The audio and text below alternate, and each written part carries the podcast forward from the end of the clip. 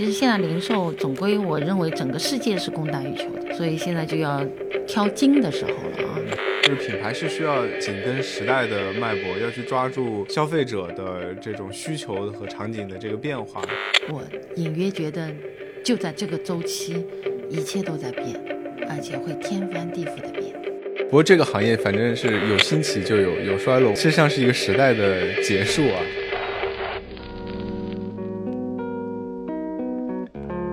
上海人做生意讲究派头、噱头、苗头。我倒是相信那句话：市场永远是对的，错的只有自己。相信这一段开头听友们都比较耳熟啊。今天我们主要聊的就是这段时间最热门的电视剧《繁花》。那故事呢，发生在九十年代的上海，正是改革开放初期啊，市场经济风起云涌的时代。那作为一档聚焦品牌和商业的节目呢，我们今天主打的是怀旧风，啊，从宝总和范总合作的三洋牌和互联商厦开始，聊一聊中国服饰品牌零售业风起云涌的四十年。那今天我们邀请了两位嘉宾啊，一位是我的同事，我们的资深的运营的专家小西啊，他一直在做服装品牌的一些运营的工作，另外一位呢是服饰行业江湖人称。千万姐，李淑君，啊，她更是这个行业的老炮了。千万姐应该零九年的时候就进了电商行业，啊，一零年的时候加入 GXG，主导了进驻天猫，三个月的时间，在双十一的大促里面就获得了千万的销售佳绩。之后是 GXG 是连续多年啊位居天猫的男装销售的前列，然后李淑君在行业也获得了千万姐的美称。那小西和千万姐跟大家打声招呼吧。大家好，我是千万姐。大家好，我是小溪。对，我觉得其实大家应该可能最近都在有看这个电视剧啊，然后看了看了，太火了。对，就是可能做服饰的，可能看到这个会这个引起很多的记忆。对对对，是的。我特别想，我特别想知道，就作为一个对服饰行业的从业者，又都是浙江人，对吧？嗯。然后就是看到《繁花》的时候有什么感受啊？是不是有很强的这个代入感呢？就像身临其境吧。啊。嗯。因为我们是在宁波嘛，那宁波我听到我们在这个剧里面有看到小宁波是吧？对 对对。然后还有纺织厂，对啊，纱厂，对啊，范总是吧？是。然后想到宝总，其实我本身是一个就是以营销为主的嘛，那宝总也是做贸易开始。另外还有宁波，我们还有很多外外贸。然后我们看后来那个呃范就汪小姐是吧？到广州。呃，去找工厂，对，呃，生产他的那那个牛仔。其实我们早期的时候，宁波有很多的这样的外贸公司，专门是在承接服装的，对。嗯，就像是看到了二三十年前自己和自己的前辈的那个时代，是吧？对，我的老板们就是那些前辈，对他们的发家史就是从这里开始的。对，嗯，小新呢？嗯。我可能就没有像那个千万姐这么深的感受，因为毕竟还是差了一个 年代。我九零年出生在台州嘛，所以其实是在从业之后，就是在这个行业从业之后，比如说接触雅戈尔，然后接触杉杉。可能去拜访这些商家的时候，他也会跟咱们来介绍说啊，我们过去是什么样的历史。然后这一次看这部剧的时候，好像就把那些历史都串上了，所以这个感受会比较强烈。然后我因为我可能也是做营销和运营比较多嘛，所以就感觉哎，宝总那个时代打造三洋牌的那个上市，那些营销手段，对吧？请代言人，好像现在也是这样。对，就是就是没有变。你说到代言人，我我想到就是，其实我服务过的，嗯，七匹狼啊，我我中间有一段工作是在七匹狼做 CEO，七匹狼是中国那么多男装品牌里面坚持每年都会有一个代言人的，呃，就是拍摄，然后以前他最早的广告就是放在央视新闻联播前面那个黄金档，对对对对对，那七匹狼是。九十年代出来的品牌，到现在为止，他一直坚持在做品牌之路。周董他自己也是这样子的。然后再回头我看到就是雅戈尔，他从最早的呃做衬衫就棉烫，对啊防皱，然后这一部分他不仅仅是做了衬衫和西装，他还有自己种植棉花啊啊，然后到纱厂，然后再到。就服装加工，再到这个品牌，那他们也是跟国际品牌一起就是合作的。再后来就是到了二十一世纪的时候，就是像 GXG 啊、太平鸟啊，对对对对，像这种 Only 啊、Red Model 啊这样子的品牌就出来了啊。所以我觉得看这个剧的时候，整个就让我回顾了一下中国的三四十年以来的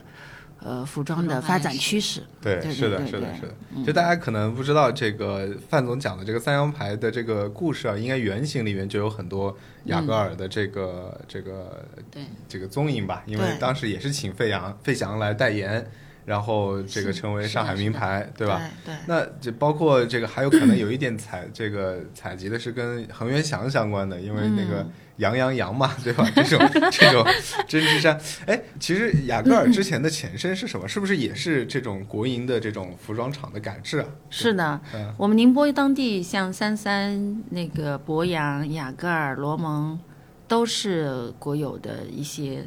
呃国有企业的对对对，布料厂、纺织厂、纱厂，呃，这样子转制过来的，嗯对对，是这样的。所以这是最早的一波，就是服饰的品牌的诞生的这样的一个源头，对？嗯，对。然后我还想到一个，就是像我们原来 GXG 的那个呃投资人，投于勇的投资人杨和荣，他其实就是像那个汪小姐这样的，就是开始接外贸单的时候，哦，呃，然后成为了一个外贸的贸易商起来的。然后这个积累了就积累了资本，然然后后再投了一个品品牌牌。对对，这个整个历史里面，我觉得，哎，这么说起来，哎，好像确实都找到原型了。对有很多原型。嗯，然后还有你们有看到，呃，当他的那个呃三洋牌的，就是火烧呃丝光棉 丝光棉棉这个 polo 出来的时候，林子他们不是呃在自己的饭店门口或那个黄河路上和那个那条街上贩卖，这个我又想起来了，太平鸟的张江平，他其实最早的起家就是在我们东门口啊。有宁波的三江口，我们有叫一个东门口的地方，那里有叫东渡路。东渡路呢，每天的晚上都是摆夜市的，就是八点以后，呃，就摆地摊、摆夜市。还有就是在我们的东门口呢，会有步行街，就专门放呃那些摊贩。所以这里呢，我又想到了历史是什么，就是我们的呃整个的销售渠道的变化。比如说最早。呃，张建平开始也是卖牛仔裤，就是摆地摊，嗯摆那个路边路边摊的。嗯到后来，他们整个呃国内很多品牌就开始进百货渠道了，因为人家就看到路边摊卖的还不错，是吧？然后呢，大家就开始有了那个百货，对啊，什么第一百货啦、中百啦，像我们杭州有捷百啦，是吧然后像那个上海是华联商厦海华联商厦然后呃北京会有王府井啦等等嗯这些就出来了。渠道的演变也就出来了。这个渠道百货出来之后，就开始是购物中心了。嗯啊、哦，购物中心之间还有个街边店，很多城市的市中心的 CBD 的地段都会有一个步行街。嗯你看像杭州的武林女装杭州的，武林，上海的南京西东路、南京西路，对然后宁波的那个开明街。呃，这些都是正明路，都是我们的步行街。那南京也有啊，就每个城市一线城市都有这样子的。到了后来，这个步行街的街边店之后，就到了那个购物中心时代。嗯，然后在购物中心时代之后，呃，就出来了电商。对，就现在大家熟悉的这个时代，对对对对，就现在大家非常熟悉的时代了。然后再后来就是直播啦、内容啦等等这些，对对。所以感触非常深的就是，呃，无论是从品牌的演变，呃，历史呃渠道的改变，还有我的感受是什么？就消费者的演变，嗯，就消费者的生活习惯、穿着风格，对，它里有很里面有很多这个服装的风格的这个变迁，它都拍了一些七八十年代的，然后九十年代的，包括可能到香港回归的时候，大家的那个服装其实是有很多变化的。是的，你看那个八十年代的时候，那时候改革开放还没有正式开始，就有一些雏形吧。那时候大家穿着的方式是很保守的，对，比如说我们会穿那种呃，工人就会穿那种夹克，是吧？然后那个稍微白领一点的就会穿西装，对，呃，然后中山装，啊，中山装。对，中山你们知不知道中国有一个品牌中山装，呃做中山装做旗袍做的很好的，是八十年代起来的品牌，叫秋林。可能不知道。对，可能主要很多人可能我们不是消费群体，对，可能很多人都不知道，你们可能都还没出生呢。然后那个这个时代过完以后，到了九十年代，我们主要看到的《繁花》这个剧里面的是改革开放的这个时期，中国的经济发展速度以及生活方式的发展都是是演变变数特别的快。这个时候就出来了这些什么新型的品牌，就开始你们有看到呃汪小姐穿彩色的套装是吧？对，然后那个呃那个呃举报那个汪小姐的那那个个叫梅林，啊梅林。啊，梅萍，梅萍，梅小姐是吧？你看她当她想要获取就是汪小姐的位置，成为科长的时候，她从一个很普通的穿着转变成套装形式。那时候我觉得穿套装精英女性的感觉。嗯 你是领导是吧？对然后包括发型，你看那个梅很明显梅小姐的巨大的变化是吧？嗯那汪小姐是比较引领时尚的，她就一直是大波浪，这是典型的上海女性的特点。上海女性一直都是大波浪，嗯，然后她们做头发，然后你们看那个。呃，金美玲是吧？对，嗯金美玲的老板娘，她把那个头发盘在那个头啊顶，对让人感觉好像那个时候的贵妇，对，呃呃，就是富婆的模样。那那时候的女性就是这样子的，就是要么就是大波浪，看起来很浪漫、嗯很美、很时髦，很时髦；要么就像那个金美玲老板娘这样子的，就是很贵妇、富婆。然后她的穿着衣服，你看富婆就会大花、大花大提花、对大红大紫，然后什么那种呢、羊毛对这一类的材质的会比较多。然后套装开始彩色的，不仅仅是黑色的，是吧？然后有彩色的。然后我们再来看林子，林子是一个非常个性的，追求自己独立的。对，独立女性，啊，独立女性，我特别欣赏她的一点就是，早期她是因为爱，她跟包总在一起嘛，是吧？她因为是海外回来的，日本回来，所以她的穿着最早期你们可以看到，她有很多三宅一生的这个服装的啊无领无码的那种产品，就是在他的身上大褶皱的那种服装产品。到后来，你看他完全追逐自己的个性化了以后，他个比较喜欢买衣服到他的对面他的小姐妹的那个店里啦，呃，其实他就是喜欢呃艺艺术家、设计师个性化的产品，嗯。她不喜欢从众。所以这个时候，就是我们来看，比如说九十年代到到了二十年，呃，二十十对二零年的时候，就出来了一些设计师品牌、嗯，艺术家品牌。你们记得有一个嗯，呃，画画画的非常好的叫李一飞是吧？嗯，对，他有一飞这个品牌，然后服装品牌，你现在设计师像玛莎玛这样子的，嗯，然后有蛮多像，呃，中国有很多这样子的设计师，早期都是为品牌服务的，后来他自己做们有独立的工作室，这是两千年之后出来的一些小对对对众的设计师品牌开始，所以你看到的林子是非常呃就是引领引领女性生活的。那呃，汪小姐这类呢，就成为了企业家。然后那个李丽，我们昨天我还看到，就是说，你发现她都是带高租的，对，李李，李李，她就是这样子的。那戴高珠的，那戴高珠的那些女性，她是品味非常高，然后资产非常雄厚，然后也已经不 care 别人对她的看法，所以她的服装相对来说没有那么大红大紫，但是她的珠宝在她的身上就是。表现的淋漓尽致，因为她那但是有一个大底层，就上到了上海，上海女人就是大波浪，她还是一个很明显的大波浪，然后大红唇是吧？然后就是来写然后豹纹，嗯，豹纹，就这种是属于那种，就是我也是跟男人可以同台竞争，竞技的感觉。可以合作，然后开饭店只是他的一个工作，呃，然后我可以很斜杠的跟男人们一起炒股、搞钱，是吧？所以我觉得这里面这个剧里面，呃，不仅仅看到的是服装的演变和消费的演变，还看到了女性的成长。是是就她整个女性从嗯，在家里面成家庭妇女或者呃蓝领工人，完全就是带领女性呃变成一个非常成功的呃女性啊。对呃，上海应该也是呃，我们讲叫独立女性吧，女性经济独立的最早的这个一批一个一个区一个城市吧，桥头堡吧，对桥头堡发源地。是然后你看上海女性，单身女性，上海女性一定是最多的，是吧？离异女性应该也是最多的。对，因为说呢，为什么是会说到女性呢？因为服装，大家有没有发现？就是主要的购买群体嗯，就是女性，对，呃，应该百分之五十以上，不管是他自己买，还是买给男人，嗯还是买给他的家庭的成员，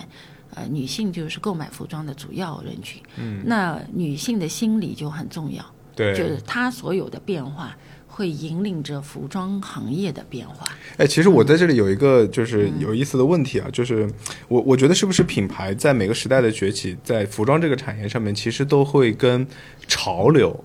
有很大的这个关系，因为就是说。每一个品牌，它可能很难突破自己的这个定位嘛，对吧？那可能九十年代这一批崛起的品牌，是不是都是跟当时的潮流有关？然后潮流其实是肯定跟当时那个群体他的追求的新潮的东西，或者说他的生活状态，甚至包括那个时代的脉搏是相关的。就像我们刚刚描述的这样的一个一个过程，从八零年到九零年的时候，可能女性包括男性吧，因为这个社会这个格局在发生一个剧烈的这个变化的时候，大家所追求的东西，因为服装像是一个标榜自己的身份，呃，这个这个角色。啊，这样的一个一个一个属性的东西嘛，是不是在那个时候就发生了很大的变化？这些变化是当时有品牌它崛起它的很重要的这个这个时机吧？对，是的，非常大的因素。对，你比如说，嗯、我们再说到九十年代开放，改革开放就开始引进了国外的资本，对，呃，然后国外的文化，西方文化，还有呢，就是因为我们跟国外开始有贸易往来，对，所以最早的一批服装为什么是从西装开始？因为你要与人交往嘛，对你，要与人贸易嘛。对，那你看那个耶稣对教呃保总怎么穿改变形象。对对对穿西装对对吧？对对对对，穿西装，还有嗯他说，呃，衣服不管怎么样，首先要干净，对。然后材质一定要好，什么法丽绒这些要这样的对材质，羊嗯，毛，对。然后他说，无论怎样，那双鞋要一定锃亮。最好的。对，所以你看，他在教保总，他教保总的不是穿着，他在教保总的是生意的体面。嗯所以我觉得最早期的时候，呃，九十年代的服装更多的是用于生意的体面。嗯，当时生意就是因为跟外商打交道比较多，所以西装是比较重要。对哎，这个是不是跟宁波就有很大关系啊？因为宁波老裁缝做做这西装，不是可能二十年代在上海就已经很有传统了嘛？对对对，对这个我是这么觉得，就是说，因为宁波、上海、呃南京、深圳这些都是港口城市的，呃对城市，它会第一轮就是有国外舶来文化，对，所以它才会有这样子的。红帮裁缝，对，红帮裁缝。嗯，那到后来你看，比如说，呃，金美玲的那个老板娘，她是更多的是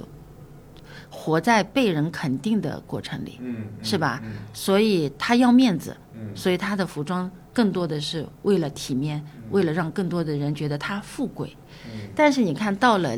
呃，林子这一把，她其实服装，她哪怕穿一一件白色的。就是厨师服，嗯，其实也让大家感觉它特别美，是吧？那这里是我是这么感受的，服装的演变从过往是越人，嗯。其实逐渐的在演变越己，嗯。呃，到了今天当下，其实越己的成分就越来越多了。对，你穿衣服，呃，两位今天穿的衣服就很有舒适舒适感，然后松弛感，就是你不希望想让自己，我已经要考虑很多东西，我已经很卷了，但是我穿衣服就是想让自己舒服了，对对，就是想让自己放松。嗯、但是我们做服装行业的人呢，还是对时尚是有追求的。嗯，那我们可能在下一个阶段的时候，松弛是底层的基础上，他可能再会考虑到的是，是我是谁，嗯什什么样的人设，呃就是人设是我要的人设。这个人设的时候，他也不是为了悦悦人，他最多还是为了悦己。对，所以我们看到林子和呃 Lily 他们俩的穿着方式，就是在引领这样子的女性的。所以今天如果再来看服装品牌，呃，重新再能崛起，做得很好的品牌，就是从内心上真的就是呃去支持到消费者，去勇敢的成为自己，然后穿自己喜欢的衣服，然后成为自己喜欢的那个人。嗯那所以服装的演变是这样的，所以过往的所有我们在剧里看到的，大多数时候还是在阅人。对对，这我觉得是一个三十年、四十年去看，可能几乎经历了两代人的这样的对服装的需求吧。然后我相信这里面穿插的一个非常重要的一个一个品类就是体育用品，因为相当于在九十年代的时候是没有体育用或者几乎很少吧体育用品的。很少就李宁、对安踏，因为它当时是一个功能性产品嘛，就只有在运动的时候在穿。但实际上，过去二十年，其实不只是在中国吧，全球可能都有这样的趋势，就是你刚刚讲到的这个从阅人、从场合的需求、从身份的需求，逐渐变成就是让自己更舒适，然后它就体育用品的这个发展就一直比整个服装产业都要，或者说它是服装产业里面增长最快的一个一个品类男女了。装吧，对，男女装应该都是都是这样的一个一个体现。当然了，可能现在在服饰里面也看到了，就是最后这个你叫身份啊，或者叫场景啊，或者叫品牌，它仍然是有那个价值在的。所以，其实，在体育用品里面也会分成，对吧？高中低也有嗯对吧？也有鄙视链，也有始祖鸟，但是也有这个这个两三百块的，一两百块的，对吧？就是还有怀旧那个那个怀旧的风，然后这个国潮等等，其实它也没有逃脱这个。这个对人们对服装的这个需求，哎，我们往回倒一倒之前那些品牌啊，就是也讲讲那个那会儿的故事，就是呃，我我我们刚刚讲到宁波的这个红帮裁缝，所以是不是像博洋家纺当时的这个呃国有企业，就是国企的这个服装的改制和就是最开始包括宁波还有像呃这个杉杉呀，然后。呃，就是做这些跟西服相关的，实际上应该是九十年代在功能需求上面的第一波这个这个浪潮啊。就是我不知道他们当时是怎么一个崛起的过程。嗯，比如说像博洋家纺，因为我们我在做 GXG 电商之前，呃的一年，嗯，我是在博洋集团里面跟着我师傅，跟他们一起干过一、一个阶段的，嗯。为他们做电商，嗯。那么也因此就接触到了就是荣总、荣聚川，嗯。然后博洋家纺，然后唐诗，嗯，唐呃诗啊，是那个也是也姓吴，也叫吴总。然后那个这两个品牌，呃，对我来说就是呃比较亲近啊。那我我能够感受得到的，当时他们现在的原址也还是在原来那个纺织厂的那个、嗯呃地方永。永丰布厂吗？对对对，也是在那个角落里。你有没有去过三市宁波那个三市是非常非常犄角旮旯的那个老街，嗯，对吧？旁边有点破旧，就非常的犄角旮旯的，他们的那个原址，但是他那个原址风水可好了，只只进不出的，然后就是不是改成现在改成创意园区，给到很多创客对对创客，就是可能同样也是做布或者服装设计师嗯相关产业的。对对对，确实如此。那他们最早就是这样子，就是因为国有改制了这个工厂，然后就成立了第一个品牌博洋家纺。再后来就是因为像呃，我记得零零年的时候，我认识他们的那个就是呃吴总做唐诗，他们四呃四个就是三个人一起合伙的。那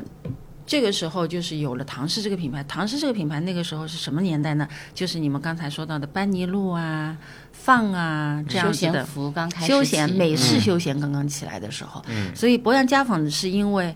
原来的因为那个永丰布厂，呃，然后呃引改制了以后做品牌就做了博洋家纺，博洋，然后博洋之后呢。进入了这个美食休闲的这个时候呢，他们就做了唐诗，当时还有 F 四，嗯呃，这个是他们的整个演变的这个过程。嗯，那雅戈尔他最早的时候，他就是做衬衫嘛，也是这样子的一个路径。嗯，宁波基本上像雅戈尔啊，像那个三三啊、罗蒙啊，最早的这一批九十年代初的这一批，都是这个。路径，包括七匹狼、安踏，他们其实，那七匹狼是因为到了什么时候呢？就是到了档口，因为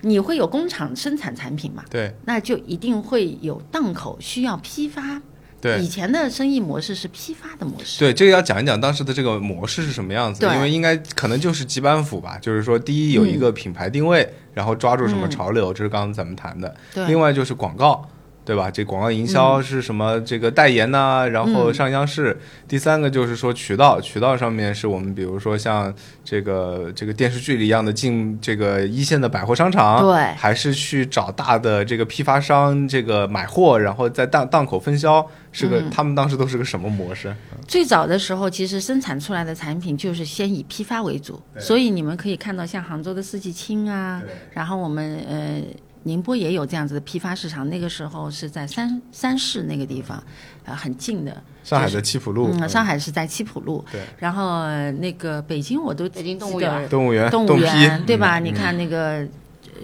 所以最早的时候，呃，从工厂转制开始生产产品以后，它是先进批发市场。那批发市场它就是以品类为核心的，你们看的可以看到，比如说为什么家纺就是做家纺，衬衫就是做衬衫，然后你看那个范总杨洋洋就是做那个 polo 嘛，是吧？对就是火烧丝光棉的 polo，梦特娇也是 polo。那七匹狼起家的时候就是那个格子夹克，嗯，就是那个夹对夹克衫，然后格子是呃羊毛的，嗯、然后那时候香港进口的那种面料很贵，嗯，所以他自己就研发出来呃便宜的，那么这样的整个成本就可以呃约缩下来，就像那个梦特娇进来很贵，然后杨洋洋就很便宜，嗯是吧？呃火烧这是丝光棉，对，这里面这里面首先一看到渠道的变化，就是当时是以批发为主的。第二件事情是他们在研发技术，研发面料的技术。所以当他有了面料技术，有了成本以后，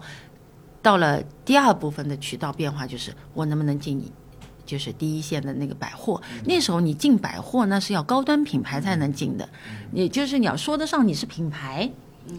那时候上海名牌嘛，对上海名牌，因为上海名牌之前，它基本上进来的都是国际国际名牌对。你看梦特娇就是这种国际名牌。那时候的 Polo 你们还记得吗？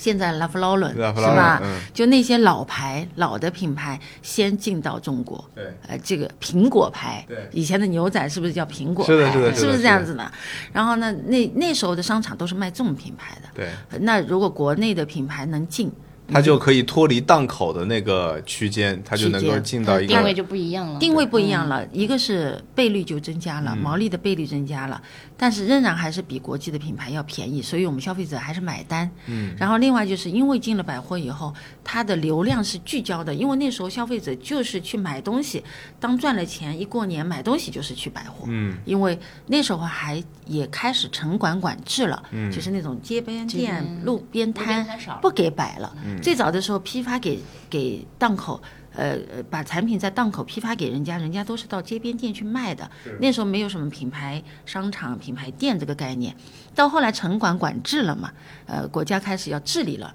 百货就出来了，是所以就进百货。百货之后，呃，就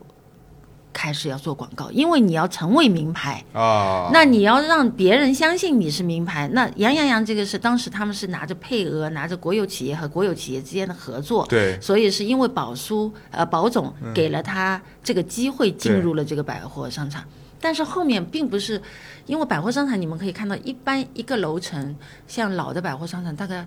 二十几个品牌店，呃再是一些中岛，然后大概就是五十几家嘛，嗯哼，一四层四方方的。嗯你现在看到的购物中心是很大很大，对对不对？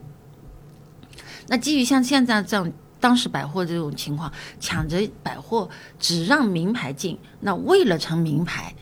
变成投各个央视的广告以及地方台的广告、和请代言人，就成为了做品牌的一种符号的一种手段。嗯，甚至可能是很主要的一个手段，当时，非常主要，就是当你的那个，比如说新闻联播，我们以前啊看新闻联播啊，新闻联播的主持人基本上都是西装，对不对？对。啊，男的是藏青色，女的就是蓝色或者那个紫色或者粉红色，对吧？那两个套装穿在，一个是代言人，哎，穿西装好好看。我记得我妈妈那时候。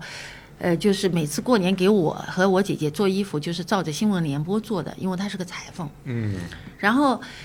呃，那另外还有就是片头片尾的广告，片头片尾的广告都知道很贵很贵的，那百货就会判断你如果会拿下这种黄金档的广告，你有实力，你有决心，这个是第二个因素。第三个就是那时候我们的春晚那可是可火了。是，是吧？春节联欢晚会，主持人穿什么衣服，明星们表演穿什么衣服嗯然后春晚前的广告，对。春晚后的广告，春晚大概嗯我知道高峰的时候，应该在全国有百分之四十左右的收视率。对，什么百分之四十收视率什么概念？这个现在一般的这个黄金节目是百分之一到二、对，就相当于全中国那一晚上你能触达百分之四十。五个亿 是吗？五亿人口啊，在看啊，所以你想，当五亿人口都知道的一个品牌，如果你还说不是名牌，那百货就说不过去了吧。所以那个时候就大家抢什么明星代言人啦，抢广告资源啦，是吧？那时候广告可贵可贵了，是吧？那非常贵，所以这个就变成了一个手段。嗯，对所以这个应该也带动了百货公司的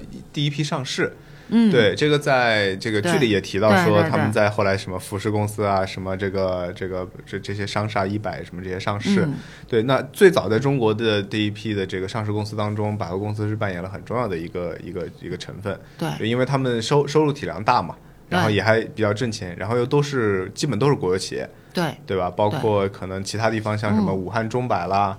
对吧？这个呃，就是各个地方的这种，就是杭州的这些解百啊，这些就是后来到两千年之后，就是有一些民营的，什么金鹰啦、银泰啊嗯嗯这些这些上市了。对对对，这里面你还可以看到，比如说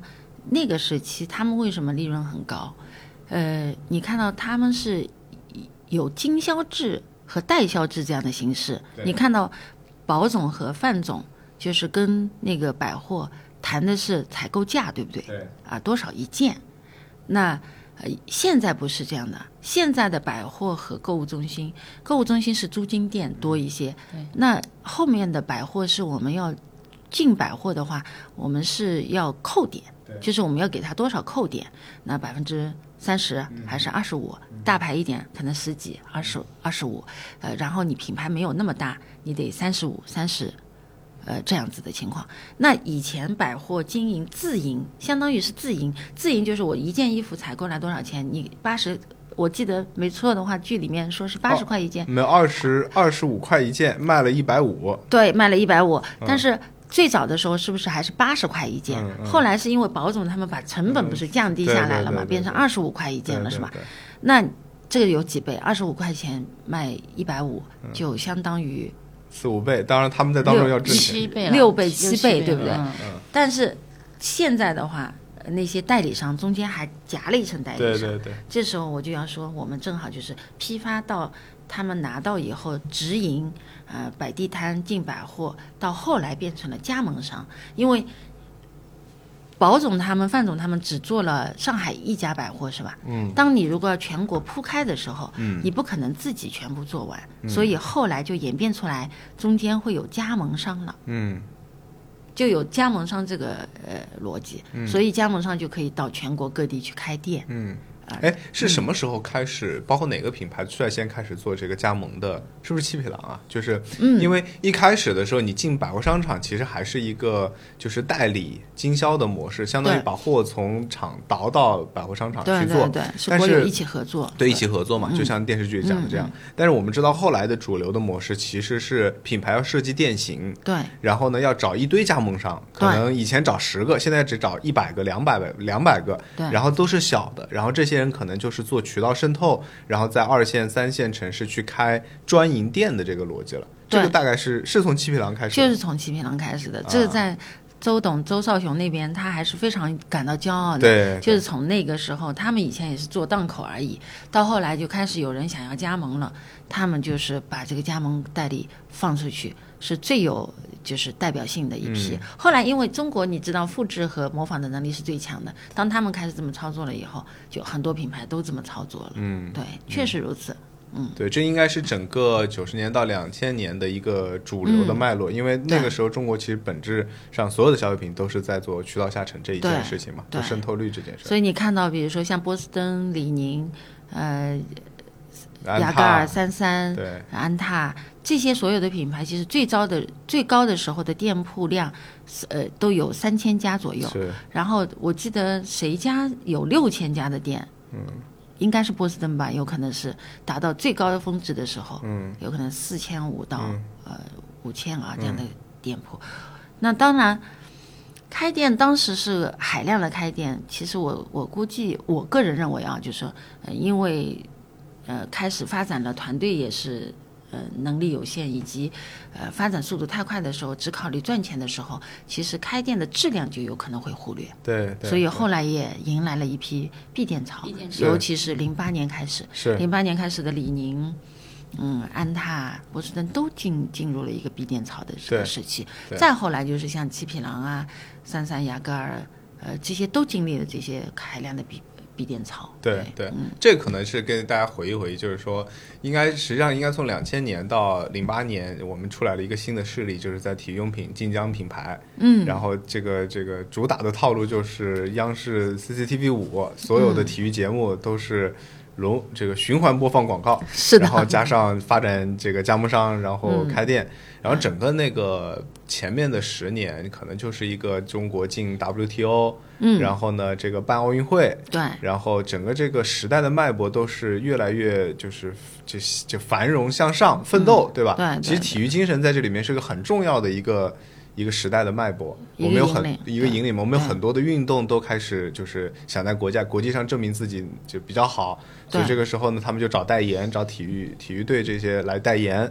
然后呢线下就猛开店。然后这所有的这个事情，这个循环到零八年戛然而止，就是以这个当时你记得李宁是那个奥运会的最后一棒的火炬手，是的，是的。然后在这之前，大家在渠道里塞了特别多的货，啊，就是因为这些公司也都是零八年之前。零八年之前上市的，他们都是。对对，都是零对八年前上市，确实如此然后涨的业务涨得非常的快，嗯，然后渠道里塞了特别多的货，但是可能到零八零九年之后，其实整个渠道渗透下沉的这种粗暴的第一阶段的故事就结束了，嗯嗯，然后就开始卖不动了，所以整个零八年到一一年、一二年，所有的这个以体育用品为主的服饰品牌都就是这个模式都碰到了很大的这个这个挑战。你看当时呃，这个有有私有化的，对吧？这个李宁有私有化也对李宁要当时一说要私有化，然后那个达芙妮，嗯对吧？然后还有这些晋江品牌可能都出了问题，就开始关店，大规模的这个、这个关店，然后在渠道里面把库存花钱买回来，然后直接销毁掉，那不然这生意就、就死掉了，对吧？对，对，这这就是一个 时代的这个故事。然后，其实这个时代还有另外一个我知道的，就是快时尚。嗯，快时尚是应该那个优衣库是两千年两千年前后吧。对，前后两千进的中年左右，国，对，所以他们就接上了这个趋势，因为快时尚就是另外一个模式了。对，对对它整个模式跟这个完全不一样，就好像刚刚接接棒上了这样的一个一个发展的这个对。这个过程。那时候就是从 Zara、H&M，对呃，优衣库，对，还有国内就是 Only，呃，那个 Wear Model，然后就现在凌志嘛，对吧凌志，嗯然后后来就是有了那个有啊，呃卡 U R U R 是现在一零后更更火，就是那个零零后，就是二零零年以呃到一零年之间，呃主要是这些，还有卡宾，还有 GXG，还有太平鸟，基本上是在那个时候。那现在 U R 是非常火，嗯、对，然后现在还有那个什么 Q 是吧，也很火，对对对对这对这一类也比较火。那快时尚确实是两千年以后，因为年轻一代对，你要不你跟大家讲讲为嗯什么快时尚和这帮做品牌将加盟的人，他模式是不一样的，差别在哪里？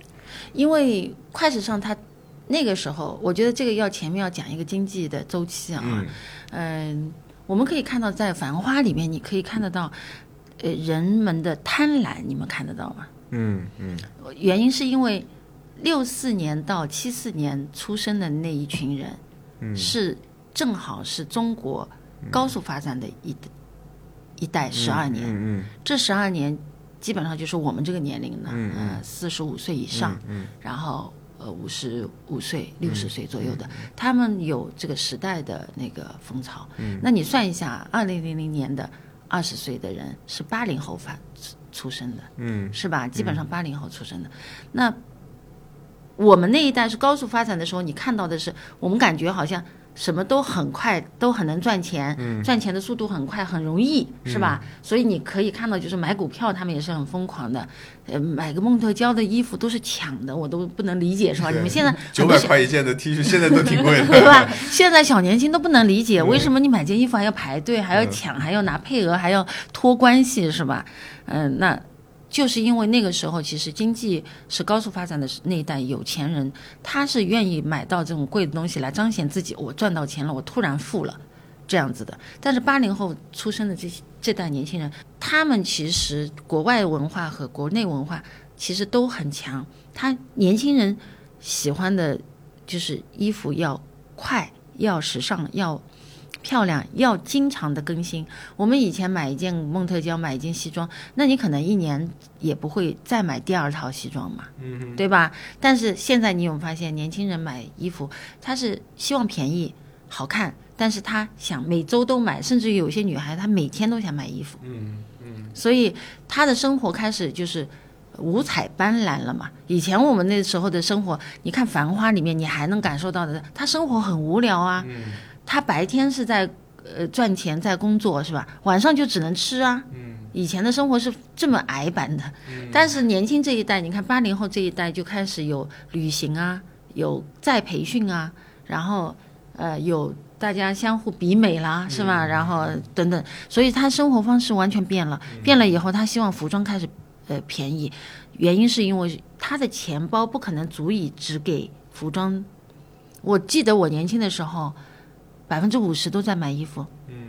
但是八零后、九零后，他们有很大一部分钱是给了呃，比如说那个旅行、家居、家电，然后呃互联网、知识付费，呃等等，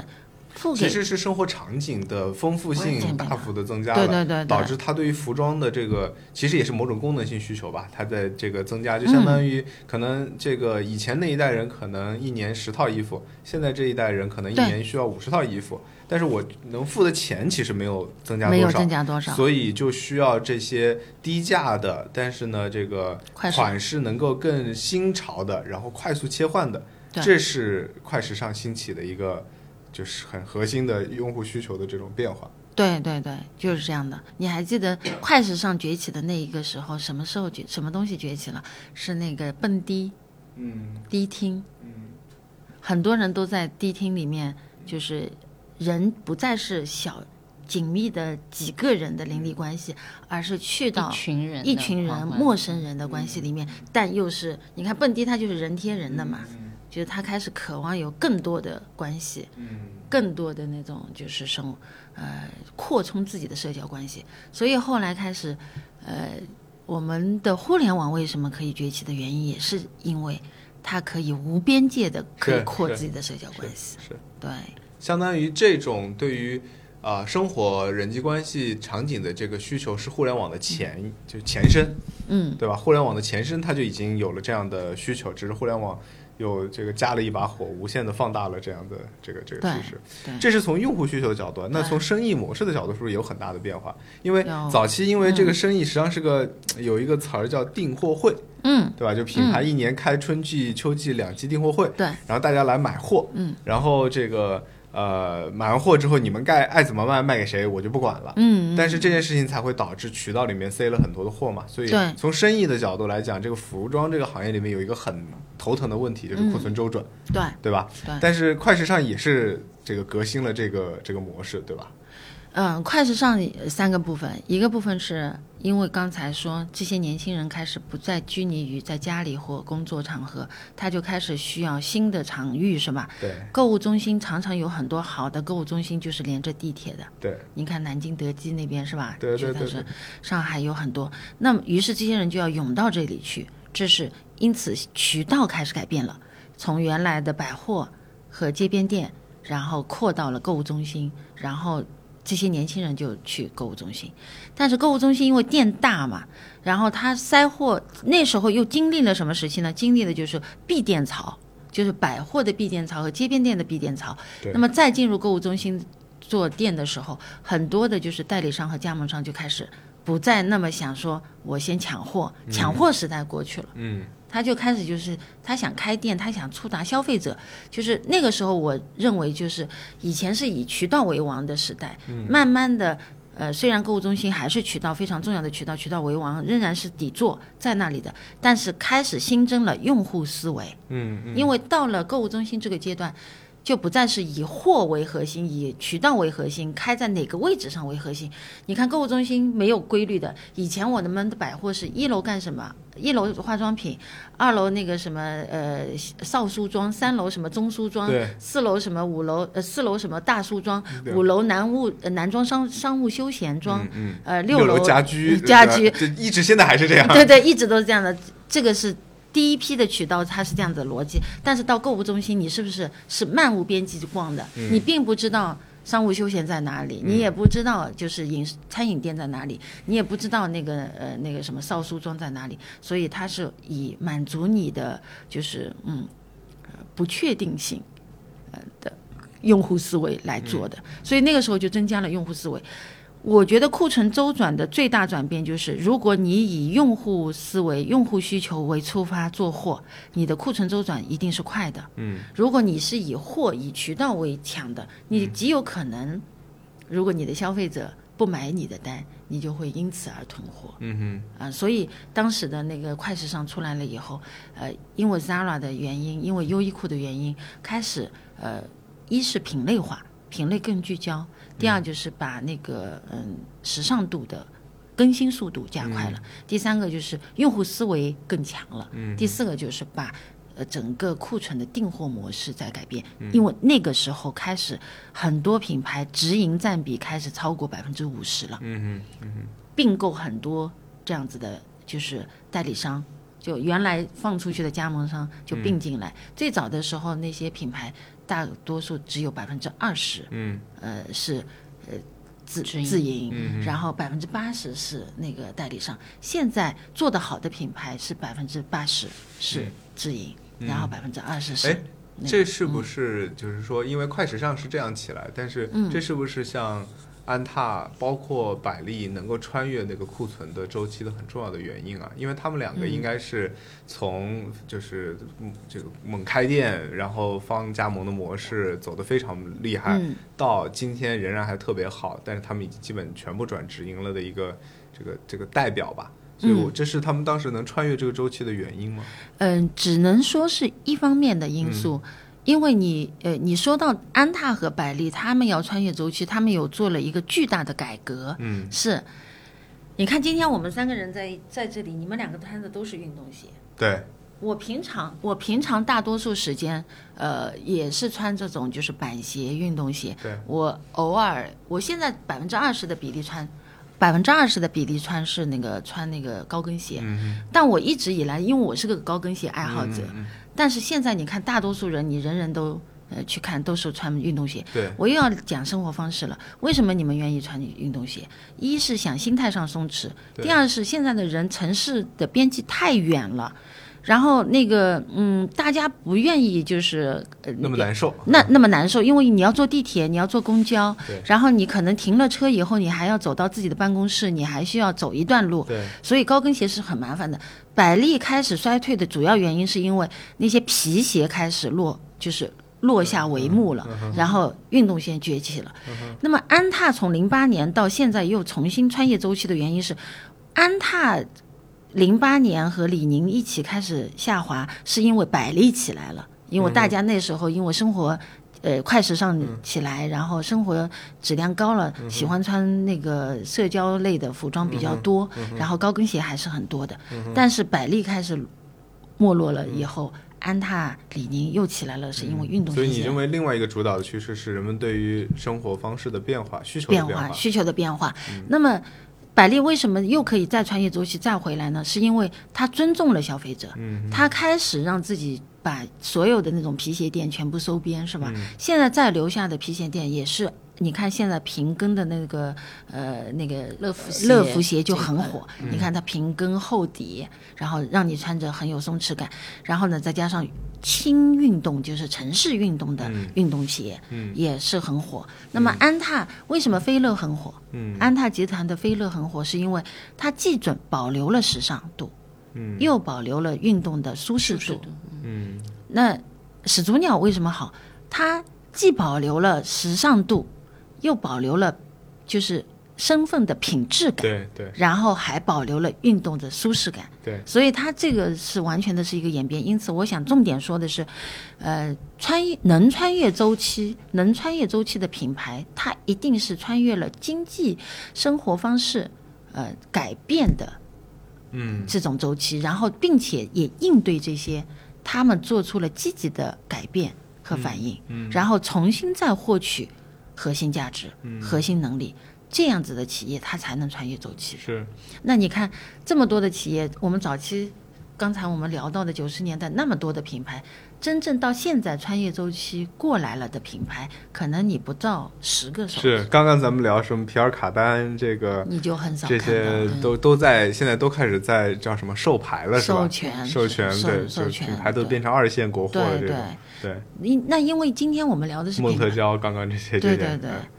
那因为我们今天聊的是品牌消费嗯观，所以没有说，呃，我们没有去，我我们是重点在聊品牌。但是从我个人角度来讲，我觉得品牌用这样子的，就是品牌化的模式运运营，还是比如说用授权、授标形式的运营，还是有更多的新品牌的运营，其实它也是值得探讨的。是，这是一种不同的模式，它是不同的模式，但是至少嗯这说明可能当时这些。就是可能在七八十年代最嗯火的、最顶级的国外的品牌，如果你没有能够运营好，没有穿越周期，可能到今天为止，它可能它的品牌定位、它的调性、它在消费者心中的接受程度也是快速的会会沦落。我我我好像觉得这里描述了一个，就是品牌是需要说大一点，要紧跟时代的脉搏，要去抓住消费者的这种需求和场景的这个变化，能够去顺应这样的一个潮流。这好像是，特别是服装的这样的一个一个产业非常重要的一点。就 联想起来了这个。就是有一个一个很好的这个对称啊，就是嗯我们今天讲人工智能，讲这个信息革信息革命，对吧？对然后讲这是第第五次这个这个这个工业革命对是吧？产业革命什么之类的。嗯嗯，你知道第一次工业革命是什么？应该是蒸汽机，对对吧？但是第蒸汽机当然就是这个成就了很多的这个产业啊，嗯当中有个非常非常重要的产业是纺织业，对，就是两百年前的纺织业是先进科技，是最新潮的产业，是赚钱最多的产业。然后今天的这些什么，这个包括两个国家大国之间的对抗，嗯，然后原材料供应链之间的事情，在两百年前棉种棉花这件事情上面已经完整的这个演绎过了。是的，啊，当时这个美国给英国供棉花，然后在这个这个南方种植棉花，然后南北战争是因为棉花起的，因为美国给英国供了太多的棉花，但是美国是农奴制嘛，然后还有便宜的劳动力和很大面积的肥沃的土地嘛，然后这个棉花越来越这个便宜，但是呢，这个拿到的钱太多，呃，太太太少，所以南北就发生了南北战争，然后这个棉花就涨价，涨价之后，英国就说我要 de-risk。我要把我的供应链分布到全 全球去，所以就开始在印度，后来在东南亚，最后在中国开始做棉花。那为什么他要去做棉花呢？因为他有纺织纺织的技术，对吧？然后他他技术垄断，最后纺织机械是怎么传到美国去的？是一个纺织呃的技术工程师。这个好像是什么夹带在衣服里面偷渡到了美国，然后把这个技术传到了美国，所以美国才有纺织机。这是八一八几几年代的故事，利奥好专业啊，啊，这个故事，你太专业了。就那会儿，这是这个诞生首富的产业，就是到最后，你看民国时期，上海的这个就是就是能产生什么什么大王当中，纺织大王仍然是很很主要的一个一个势力，对吧？这相当于已经到了整个纺织业的尾声了嘛，就全球纺织业的尾声了。中国是最后一站了，在新疆种棉花，然后在江浙地方用这个女工来来纺织纺纱，所以其实服装这个产业就一直是。能够就是诞生巨大财富的，但是它的时代变迁是非常显著的非常的快。很快。因为工业和农业的融合嘛，对，是吧？就是工业时代的转变，基本上就跟你的衣食住行相关。还是衣食住行是大产业。最主要就是满足人的，还是排在第一位的，嗯对对我们也叫衣冠大国。对吧？啊嗯就是衣食住行，所以这个是息息相关的。不过这个行业反正是有兴起就有有衰落。我我我听说嗯前段时间上海的太平洋百货都关了，了呀，对，嗯，对吧？是的，这将，这像是一个时代的结束啊就。像洁白也关了呀。对，嗯，是的，当年多火呀，对吧？嗯，就是包括可能有一个百货公司叫先施，就上上海四大百货公司之一，对，什么先施、永安、大兴，可能很多人都没有听，到过，我就可能都没有听说过，对吧？对都没有听说过。其实百货就我觉得完全就是被嗯电商平台直接干掉了，对，对互联网平台以后，啊、以因为后我我有这样一个理解啊，嗯就是说我觉得，呃，电商平台其实是相当于线就是线上的百货商场，嗯，然后但是购物中心其实还是过去十年发展很很很繁荣。嗯我一直觉得购物中心像是把步行街叠起来，嗯嗯，就是把原来开放式的步行街叠叠成了不同的楼层，装了一个空间，对，就是这样它的土地利用率肯定是会更高的。对。但是它人们还是满足了逛的需求，就是对，就是百货商场是满足买到东西的需求，嗯。这件事情可能明显这个就是平台电商是能货架式的电商是能效率更高的解决你的需求的，但是嗯。人们对于逛的需求是一直都存在的，对。所以相当于购物中心就提供了一个更好的逛的体验，所以它仍然是还在大行其道的。然后，呃，购物中心现在其实也是饮食会比较多啊，饮食娱乐比较多。你说到逛呢，除了线下的那个购物中心的逛和步行街的逛，线上其实你不觉得小红书也是一种逛吗？对 对，抖音也是一种逛。对对。对。然后货架式的电商相对来说，它的逛的层面就是会有点少，因为它是搜索为核心，然后一搜索呢，你基本上又是海量的又是同类产品的展现，所以未来我觉得，嗯，还是关注消费者的那种内核、内心的需求，内心的需求，产品及内容。哎，如果参考一下，在这个比如说呃欧洲啊、美国这样的形态，会不会有可能最后的百货商场会变成一个高端的呃，包括甚至像奢侈品的这样的聚集的地方，但它不会消失，然后这条街还能逛。你看现在可能比如说在在巴黎，对吧？老佛爷仍然是很好，对吧？然后，但是那里面卖的大部分都是中高端的奢侈品，对吧？它就是个百货商场。对，但是巴黎是很好逛的，罗马也是很好逛的，有大量的街边店、设计师店，这是不是就有点像，比如说抖音、小红书和，当然我也不希望天猫只会变成那样，但是就是一个逛的地方和一个货架式电商的这样的一种、一种补充的，对，嗯，这个确实，比如说那个，我这一次不是为了去拔草，呃，繁花，啊。呃，我带我儿子一起去，呃，我们去了河路是吧对黄河路，我们也去了和平饭店，啊然后我们也去了那个那个二十七号啊然后我们就去的时候，我认其实整个上海当时元旦的时候并没有很多的人，嗯，但是南京路还是非常的多的人。我觉得每一个城市都会有一个聚集的，就是呃标百货商场嗯呃标的吧啊。那南京路上还不止一家百货商场，它还有百货商场，还有那个就是购物中心，也会有这种街边店，所以它是个集群对。我觉得每个城市都会有。你刚才说到的巴黎啊、那个米兰嗯啊，这些都是这样的一个情况。那么你说的像天猫，他们一直在自救的点是。天猫只是我们一直常叫的天猫，但是你看淘宝，它其实是有内容的。对，对它的淘宝首屏就是一直是在做内容的，内容加天呃加天猫的货架，加上淘宝里面的货架。那我有一天说过，就是抖音，嗯，抖音它要做电商，就是呃，在我眼里就是也是在做这个集合，你发现吗？就是它抖音本身是内容式的，对但是它要做电商的话，它要去做成货架式的。对对，那因此我我认为是权重和比例的点，嗯，和聚集在这个平台、这个城市的，就是这个消费者的的它的特性。嗯，呃，比如说像我刚才说的上海、香港、日本，它肯定是在家待不住的，对它是要出来的，所以仍然它的商业综合体的它的火热程度还是会非常的火热，然后还有综合的模式是集集中在一起的。那你说像杭州互联网模式也也也很火，所以我们互联网的购物也很强。但是你如果有空去一下硬七七，嗯，在那一带，你如果周六周日去，你是要被分流的，车子没地方停，人从地铁出来，你是要被分流的，嗯，就是非常人山人海。所以我很多年前，我虽然一直是从做电商开始起家的，那我一直说过，人是不可能就是只会窝在家里、宅在家里，独自一人生活的，所以他是需要有群居的呃生活，也需需要有独处的空间。嗯，那因此这件事情肯定不是非此即彼，它一定是一个融合模式的。所以我去看到的是这个城市的特点。那么随着未来啊，我觉得房价 越来越低，呃，然后那个呃生意的模式又越来越丰富，然后无论是线上还是线下，现在的货架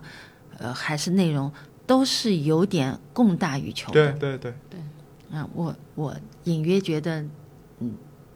就在这个周期，嗯。一切都在变，嗯。而且会天翻地覆的变。是是，我我我觉得想呼应一下这一点，嗯嗯我是挺好的一个一个角度去看，嗯。就是说，的确在一线城市，刚刚咱们谈到地铁啊、房价呀，嗯。然后大家的生活场景需要更多户外啊等等这些，它都会导致说这个城市里面它的。我们讲线上电商也好，这个外卖也好是非常发达的，嗯但是人们仍然会去线下。我我甚至会觉得说，过去三四年其实是线下比线上更容易做出品牌，因为我认为线上的信息密度太高了，所以人们在单位时间里面接受的信息量太大了。但是人脑是没有进化的，所以你能消化处理的这个信息是有限的。但是在线上线下呢，其实你你比如我举个例子，你在线上十五分钟，你可能要看十到十五个信息，甚至更多。更多，对，但是在线下十五分钟，你可以待在一个店里，其实并不是很长。然后你是是可以接受的，等个人呐、逛一逛啊什么之类的，而你接受的信息就只有单一的信息，就是这个品牌的信息。那我们讲品牌心智，肯定就我们或者讲它叫种草吧，对吧？它是需要时间的，需要的它是需要心智的，所以你就看到过去几年可能在线下是更有机会做出一些。品牌的感觉的，嗯。这是一个就是就是区间，但另外一个区间，你去看下线的城市、嗯。三四线的城市，这些城市的就就是说线上化其实是呃更高的，它更高的原因是因为它的渠道通过和渠道效率的问题。嗯，嗯就是说以前在一线城市买东西，无论是线上线下，其实效率都很高。对，但是在三四线城市，肯定在线下买东西效率就会比较低，所以大家的电商实际上是渗透率是是蛮高的，这是和美国很大的不一样。对，但你会发现在线下的偏本地生活类型的，它可能像外卖这些，它就不太发行，达，因为大家的单位时间没那么忙，贵，没那么忙，对吧？大家愿意，他原本的生活就是在周围三五公里，他现在他也在周围三公里、三五公里去生活，所以那边他其实做做出来的更多的是偏这种街边店啊、社区啊、生活呀，就是跟生活相关的这些店，所以现在出来的这些万店连锁，其实是在满足那些人的需求。对，这就是不一样的这个结构，因为整个这个国家本来就是层级分布太明显，这个区隔是非常非常厉害的。对，是的，非常认同，我们看今年有个东西叫空间零售，是就是是，这个说的很高大上，具体而言，其实你会发现，就是很多零售店里面都开始卖咖啡、对对对对对，卖茶饮，对吧？他就是想让它停留时长加长，对对，然后增加更多的体验空间，会把店做大一点，然后空间里面摆的东西少一点，让你在里面能有更多的逛的这种这种时间，而不只是在卖东西，是的，就是这样的一个一个变化。然后每个周末搞主题活动，对，是的，啊所以现在开店很卷，是吧？对。是的，基本上就是这种情况。所以线上要往线下走，线下要线上线下都要融合。对，其实现在零售总归，我认为整个世界是供大于求的，是，所以现在就要挑精的时候了啊。嗯，对，嗯，对所以我前段时间还跟那个品牌来，就是我们之前跟那个那个小观察的老杜聊，然后这都是老品牌人了嘛，对，就说现在做品牌真的是十八般武艺啊，你的嗯工具箱非常多，你样样都得会啊，不像。这个十年前、二十年前，包括这个三十年前，像繁花的这个人，你一招鲜两招鲜，对吧？会生产好的东西，会找个人代言一下广告，这东西就就能大卖了，就火了。没有用。嗯现在，现在真的是科学 不容易。但我也挺好奇，挺好奇，千万姐，你应该嗯刚才说到，其实为什么又有勇气开始做一个新的品牌呢？这个就比较综合啊，就是呃，我今年四十，呃虚岁是四十九岁，就龙年是我的本命年，就是我人生第四个本命年啊，对吧？就很多时候，有些女性在五十岁的时候，要么就是延续过往的就是成绩，在过往的成绩上面躺着享受坐享其成吧。也有一些人呢，就开始选择退休，呃，那我在选择退休，还是在呃再继续让自己活得更精彩这个层面上面，我选择的要让自己有活力的老去。呃，我不想在那里等死的生活，而是想有活力的。那于是活力，活力这个事情是这样子的，你应该要干什么？它跟你这一生你还有什么样的遗憾，还有你什么样的追求，还有你最想干什么？就是你你会停下来，真正反观一下自己，因为我这个年龄不像在年年轻的时候，你什么也不知道，什么都想尝鲜，是吧？到了这个时候就想说，啊，那我要干一件什么样的事情？那我觉得我做职业经理人一向都还蛮蛮好的，但我其实没有真正的做好过自己的一个品牌和做一个哎，人家在说做的大一品牌主理人，品牌主理人啦，然后人家品牌做的很大，然后成为企业家啦，给社会做出更大的贡献了。那我是觉得这个还是有我的一个遗憾的。然后第三个呢，就是因为其实我现在觉得所有的品牌都在年轻化，但是没有人为我们这个年龄段的人站台过。就是你看所有的品牌，三十年、四十年的品牌，他天天喊他的战略都说我要年轻化，对，因为年轻人是未来的消费主力。对但是你没有想过吗？就是现在国国际老龄化社会，百分之三十二的认可都是呃人口都是老龄化的。日本其实三十年前就已经进入老龄化，而老龄化，你看日本永旺集团就是一个老龄化的非常典型的一个代代表。它从做一个超市，现在变成综合体，里面所有的都是做四十五岁以上的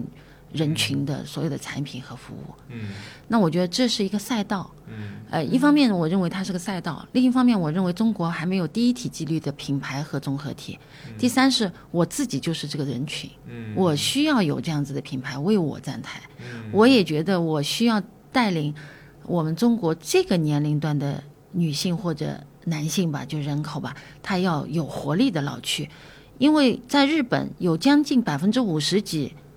四五十岁到六十岁、六十岁到六十五岁的人还是在工作的，但是在我们中国只有百分之五点六。嗯的人口他要工作，于是你看，我不喜欢在社会的公共媒体里面听到的总是说什么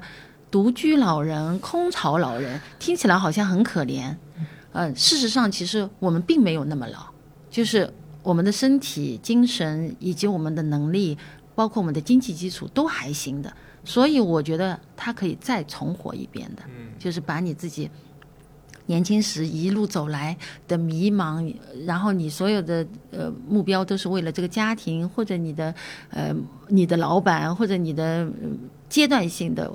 房贷是吧？呃，你总是要妥协自己。那五十岁以后你就做一场真正的自己嘛。所以我就想着说，这个是一个很重要的点。那另外。你与其就是你要渴望你的儿子变成一个什么，不变成保总，那你首先自己 有没有具备保总的能力嘛？是吧？不如那种卷自己不如卷自己，因为当你卷完了以后，其实我想我的孩子也会看到这种卷的精神嘛，是吧？然后，呃，那呃，我是在想留给他什么？你是留给他呃我们的母子关系，还是留给他房子和存款，还是留给他一种精神，还是有一个就是可以呃延续一百年也能干的事情？那我觉得我想选择最后的。那至于我这件事情能不能做成，还能不能做成功，已经不重要了嘛，是吧？反正可能还没等我成功，我已经要没了。所以，但是我觉得，呃，人生的在这个选择的过程当中，还是可以选择很健康、很有活力的生活。然后我发现有很多的那个女女性啊，是需要有这样的人给她力量的，嗯，给给她这种精神的力量。就是因此，我也会呃想要做自己的一个 IP，嗯，就呃别人都为了年轻人而活，我就是要带我们这个年龄段的女性，她应该未来在中国，她是一个很鲜活的自己，呃这样其实也是一个很大的社会贡献。是什么呢？因为如果你是在家，呃，养老，你是需要国家对你支出。那你为什么不自救呢？你为什么不让自己活得更好呢？其实国家养老以后会是一个问题。是我我有两个感触，嗯一个感触就是。品牌的主理人都是从自身的品自身的需求出发，哎。这这是几乎每一个品牌主理人的从零到一的这个起步，嗯。就观就深刻的观察自身的需求，然后从自身的需求出发，然后去做一个东西。对。而且这个事情我也觉得是很有很有机会的，因为可能就像你说的，可能大概今天中国四十岁、五十岁甚至到六十岁的这个群体吧，嗯。其实是在这个整个改革开放里面享受财富增长最多的，其实就是《繁花》里面九十年代奋斗的这群人，对吧？他对对对，他们的上一辈和他们的下一辈，对吧？就这群人，是的，然后，但是他们今天呢，可能都有很大的一个一个问题，就是当这个工作上或者叫事业上没有办法获得很强的正反馈之后，那人生的重心在哪里？对啊，他们的自我实现、自我认同的价值在哪里？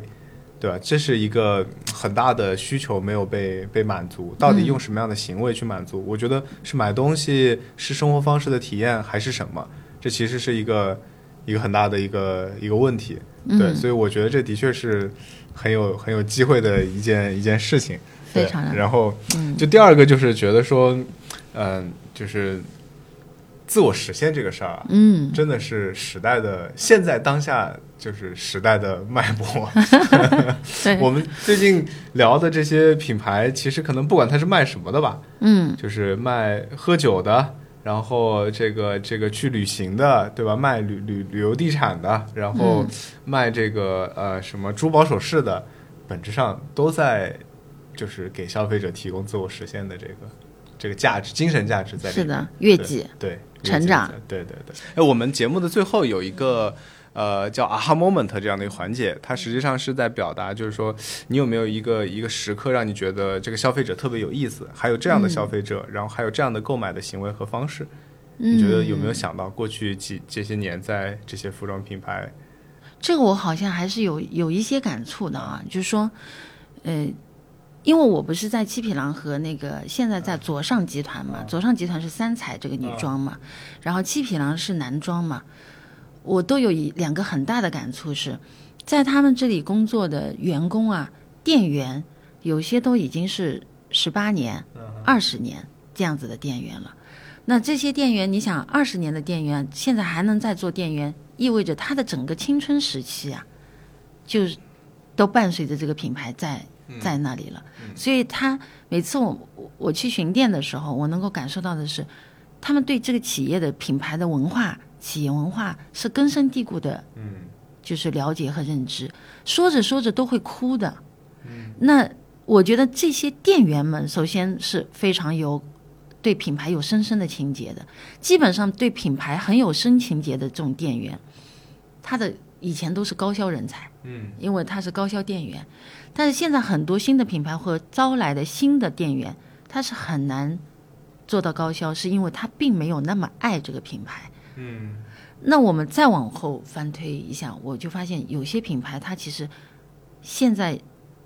拘拘泥于赚钱，他也忘了你如何让自己成为一个被人爱的品牌。嗯。哦我觉得这有点意思，因为你看现在 Lululemon 是很火的，嗯，Lululemon 的店员就像这个一个教一样，就是那个们极其热爱，对吧瑜？伽圣教是吧？对对对，就是这样子的。所以你看，我在三彩和七匹狼，我都有这样子的感受，就是那些曾经跟这个品牌一路成长的人，你跟他，你去巡店，你聊到企业文化，聊到这个品牌，你为什么会选这个品牌？你为什么二十年还在这家公司？他们都是热泪盈眶的在表达对这个品牌的热爱和对这个老板的就是崇拜。然后我突然想到，我当时做 GXG 的时候，我还在博洋跟我的师傅一起做那个电商。我们在博洋的时候，电商是一个独立的公司，呃，但是当时我们万达宁波地区鄞州万达是一个新开的购物中心，我就去逛店，因为我做零售嘛，就要去逛店。我看到就是 GXG 黑白灰的那个店铺风格是独树一帜的。我那时候也不认识那个 GXG 的老板，我就回来跟我的那个师傅呃汪素说，我说 GXG 这个品牌绝对可以做互联网，因为我去调查了它的价格。呃，当时很多就是原来三三、雅戈尔、七匹狼这些的品牌的衬衫、polo、西装的价格都要，就是衬衫都要九百多，然后西装都要两三千块钱、四五千块钱，甚至于有六千块钱的这种西装。但是我去七匹狼，呃，我去 GXG 的时候，店铺黑白灰棋盘格像国际象棋一样的，然后就非常的突出。跟其他的花里花哨的很不一样，然后进去以后看到的产品，以前的西装都是宽宽的，会让你显得很很很胖、很肥大，但是 GXG 的西装是英伦时尚的、修身的，衬衫是那种像 GUCCI、阿玛尼的那那样的衬衫，是高领角的然后看起来就很挺拔，高领角的领子它会让你让你会挺拔。当时我看到这个品牌的时候，因为它是做英伦时尚，然后修身版的，我就觉得它很火。我在想，我为什么会跟随一个品牌，是因为它代表了我想要的那种生活方式。因为你看我今天的穿着也是依旧是这样的，因为精致的呃收身的衣服，它可以让你很有很有精神，嗯很有气质，是精致的。那一个人他出来总是愿意精致的对人，是因为他对自己是高要求的，嗯他对生活是有品质追求的。那然后他又喜欢时尚的，他不想要那种矮版的。所以当时我看到这个品牌的时候，我就觉得，对，就是他了，就是要干他。然后后来博洋的吴总，就是那个唐氏的吴总，正好就是跟那个 GXG 的于总是认识的。他说：“要不你的电商我们先干吧。”然后我们就我就在博洋里面就为他运营了一年。你知道这一年每天只能卖，偶尔一天卖两件白衬衣。但我依旧坚信他能做好。后来 GXG 的于勇就说：“你要不就来我们公司干吧。”后来我就跟他一起去干的时候，七月份开始干，开店，七月十六号开店，我很清晰的。然后到了十月七号，这个中间的三个月，每天只卖两件白衬衫。然后七月十月七号突然七十万，嗯那时候十月十一号就是玉林他们不是搞那个双十一的预热了，要开会，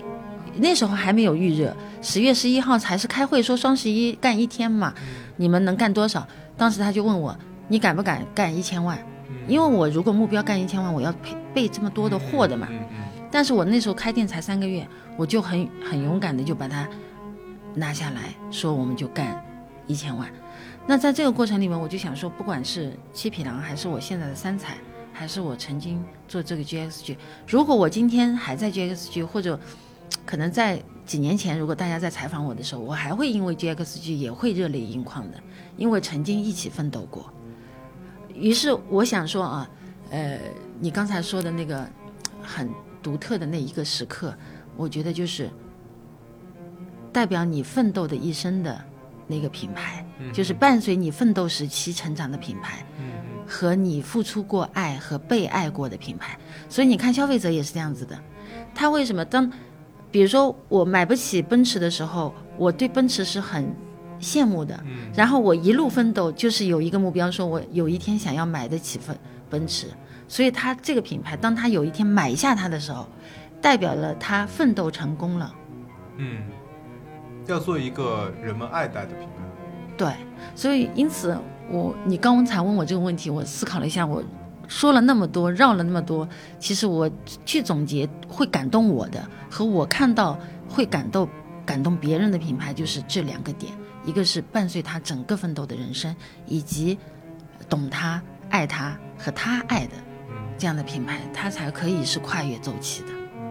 很好，这就是我们今天节目的结束了，一个非常好的结束。